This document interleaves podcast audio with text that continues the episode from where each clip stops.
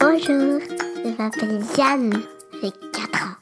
Bienvenue à Les Parents Parlent. Voici votre animatrice, Geneviève Kyle Lefebvre.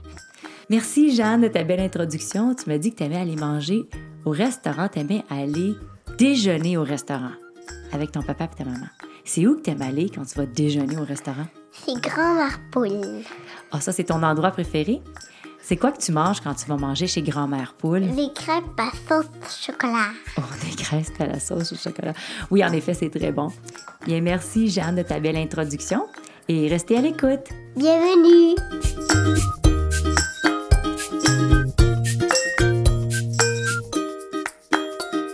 Bonjour à vous tous et bienvenue à Les Parents Parlent. On est aujourd'hui dans la grande région de Montréal. Les Parents Parlent est une conversation qui aide à supporter les mamans et les papas. Notre mission est d'informer, d'éduquer et de supporter les parents avec des enfants de la petite enfance à l'adolescence. Les Parents Parlent est l'édition francophone de Parent Talk qui est née dans l'Ouest canadien. Si vous parlez un peu l'anglais, je vous invite à écouter nos balados à parenttalk.ca ou sur toutes les plateformes de balados disponibles. On a une belle grande liste qui vous attend. Mon nom est Geneviève Carl Lefebvre. Je suis l'hôtesse et la productrice de Les Parents Parlent et de Parent Talk. Je suis la maman de deux beaux garçons, Alexandre qui a deux ans et Nathan qui a moins d'un an et j'ai 43 ans. Aujourd'hui, nous allons parler de comment on peut aider un enfant qui se dénigre. J'ai avec moi aujourd'hui Karine Trudel, coach parentale, formatrice et conférencière internationale. Bonjour Karine. Allô Geneviève. Je suis contente de t'avoir encore une fois avec moi aujourd'hui. Un plaisir. aujourd'hui, on parle de comment on peut aider un enfant qui se dénigre. Ma première question pour toi est quelle est la source de ce type de comportement? Bien, D'abord, il faut savoir qu'un enfant qui se dénigre, c'est un comportement qu'il a qui est propulsé par une émotion qui est la dévalorisation. Mais là, pourquoi est-ce qu'il ressent de la dévalorisation? Ça serait difficile d'y répondre en te donnant une seule cause de ça, puisqu'il y a plein de facteurs qui rentrent en ligne de compte. Tu on parle du tempérament. Il y, a des, il y a des tempéraments qui sont plus positifs, euh, optimistes, euh, et il y a des tempéraments qui sont plus pessimistes. On va parler de l'environnement aussi. Donc, quand euh, l'environnement est mal adapté pour l'enfant et que l'enfant se retrouve à répétition en échec. Hein, par exemple, pas capable de monter les escaliers parce que euh, il y a pas de rampe. Ben là, l'enfant va trouver qu'il est un peu incompétent. S'il est pas capable de boire avec un verre parce qu'on lui fournit un verre qui a pas d'anse, ben l'enfant va développer aussi ce sentiment d'incompétence là. Donc, adapter l'environnement est quelque chose aussi de très important. L'éducation joue un rôle majeur parce que un enfant qui est constamment dénigré, qu'on dit à l'enfant, ben, t'es donc bien maladroit, euh, t'es donc bien paresseux, euh, finit par euh, devenir ce qu'on a dicté qu'il serait. C'est-à-dire que notre langage comme parent, comment on s'adresse à nos enfants, devient pour l'enfant son langage intérieur, sa petite voix qui lui parle. Donc, à force de répéter, ben, il finit par se conformer à l'image qu'on a créée de lui. Donc, ça aussi, c'est un autre facteur important à prendre en considération. Puis des fois, on n'a pas besoin de rien dire, Geneviève, pour qu'un enfant se sente stupide ou pas à la hauteur. Ne serait-ce que de penser aux gros yeux, aux yeux qui roulent dans les airs, le visage qui se durcit parce que l'enfant a échappé quelque chose, le soupir qu'on va échapper parce qu'on on est exaspéré. Alors c'est très important de prendre conscience de notre langage verbal et aussi de notre langage non verbal et de la façon dont on, on s'adresse à nos enfants. Karine, as-tu des idées ou euh, des trucs? Comment qu'on fait en tant que parent pour augmenter l'estime d'eux-mêmes, de, nos enfants? Ben, la première chose à savoir, Geneviève, c'est que malheureusement, c'est pas un bouton de volume comme on a sur nos consoles. Hein.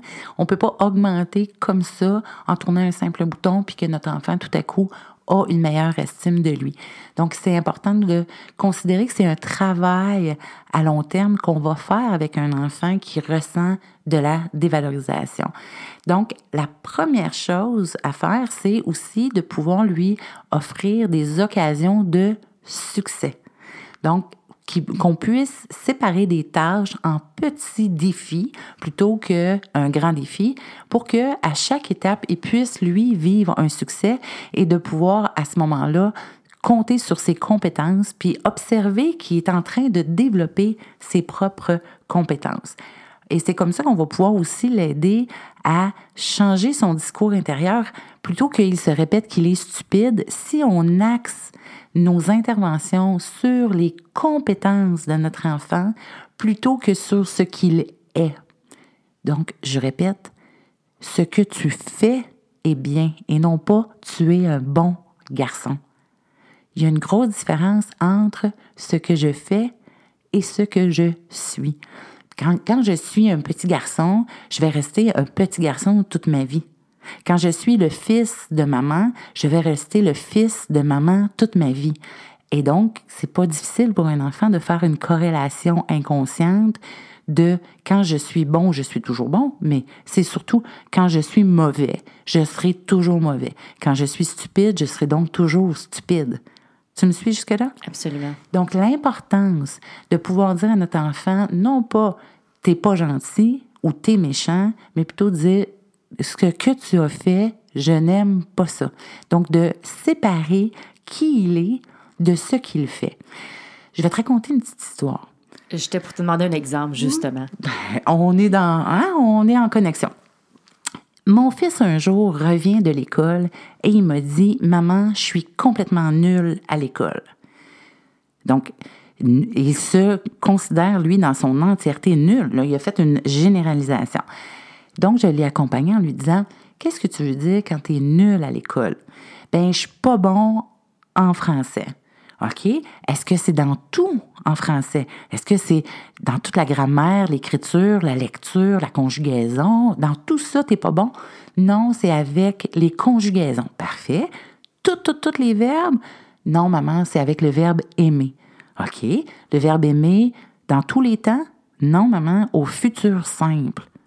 Et là, je lui ai dit, OK, donc, ce que tu es en train de me dire, c'est non pas que tu es nul, mais que tu as de la difficulté, donc pas le verbe avoir, euh, pas le verbe être, le verbe avoir. Tu as de la difficulté avec le verbe aimer au futur simple. Ouais, c'est ça. Ben, j'ai dit, qu'est-ce que tu vas faire? Ben, je vais étudier le verbe aimer au futur simple, maman. Donc là, il avait dissocié qui il était. Et ça, c'était paralysant pour lui. Hein? Je suis nul. C'est une globalité. Il n'y a pas d'espace pour s'améliorer. Il n'y a pas d'espace pour développer une compétence quand on s'est déjà condamné. Alors que le ramener, et c'est ce que je dis souvent, au plus petit dénominateur, au plus petit déclencheur. Et c'est ce que je dis souvent, ramener l'enfant au plus petit déclencheur. Donc, c'est pas l'école. C'est, et là, on fait pas après pas. C'est dans quelle matière? Puis dans cette matière-là, c'est quoi exactement? C'est, ben, ça aurait pu être les mathématiques. C'est-tu dans toutes les mathématiques? Non, c'est les additions. De tous les chiffres? Non, c'est avec le chiffre 8, j'ai de la difficulté. Parfait. Qu'est-ce qu'on va faire? Ah, mais je vais apprendre euh, la table d'addition du chiffre 8. Donc, aller chercher le plus petit déclencheur. Et là, on est beaucoup dans le faire ou le avoir, mais non pas dans le être. Merci Karine. Euh, J'ai même une amie justement qui m'avait parlé d'un exemple comme ça un petit peu, puis euh, je vais y recommander notre podcast, c'est Excellent. certain.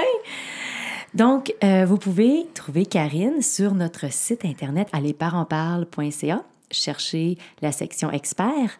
Karine, y a-t-il autre endroit où on peut te trouver? Absolument. Puis j'invite tes auditeurs à venir nous rejoindre sur le groupe Facebook Parents à bout de souffle, où ils vont retrouver une communauté de parents hyper dynamiques qui s'entraident, qui se conseillent entre eux, mais aussi la présence d'experts qui peuvent répondre à leurs questions. Alors, on les attend sur le groupe Facebook Parents à bout de souffle. Parfait. C'est le temps de ma question curieuse. Oh oui, que j'aime ça. Là, je commence à en prendre le goût. As-tu le vertige et comment l'as-tu découvert? Oui, j'ai le vertige, Geneviève. C'est une bonne question pour toi. C'est une ça. excellente question pour moi. Oui, puis je sais pas si toi tu l'as, j'ai hâte de savoir. pas du tout. Pas du tout.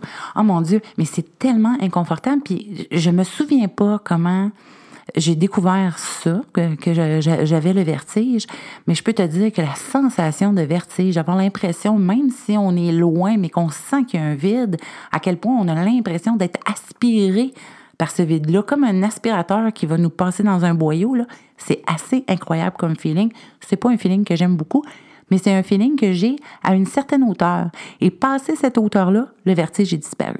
Ah, mais c'est intéressant. Mais moi, j'ai pas du tout le vertige. C'est sûr que quand j'arrive sur le bord, tu sais, on, on, on s'étire, on regarde par en bas, c'est inconfortable, tu sais. On a tout le temps l'image qu'on va tomber, là. Moi, disons que c'est pas plus que ça, là. T'as pas l'impression d'être aspiré par le vide? Non, pas vraiment, non. Quelle chance. Donc, sur cette note, Karine, on termine l'épisode d'aujourd'hui. Je te remercie encore une fois d'être avec nous parce que tu fais tellement une différence pour nous, les parents. Ça nous aide vraiment. C'est vraiment apprécié de me donner cette opportunité-là, Geneviève. Bienvenue. Et pour nos auditeurs, si vous avez une question ou que vous désirez vous joindre à nous comme invité ou bien comme expert, vous pouvez toujours nous contacter sur notre site internet allesparentsparlent.ca. Vous pouvez trouver nos balados de Les Parents Parlent et de Parent Talk sur iTunes, Apple Balado, Google Play et Podbean ou bien sur toutes les plateformes de balado disponibles. Quand vous avez une petite minute, faites-nous une revue sur Apple Balado. On veut savoir ce que vous pensez. Souvenez-vous, il n'y a rien de mieux que d'être supporté par des parents qui font la même chose que vous. Les parents parlent est une plateforme sans jugement et où on encourage la libre expression. Merci d'être à l'écoute et passez une belle journée. Au revoir. Avertissement. Le contenu diffusé dans cet épisode ne sert qu'à des fins d'information et ne remplace pas l'opinion d'un professionnel de la santé. Les propos et opinions tenus par l'hôtesse et ses invités ne peuvent pas engager la responsabilité de Parent Talk Inc. Merci et à la prochaine!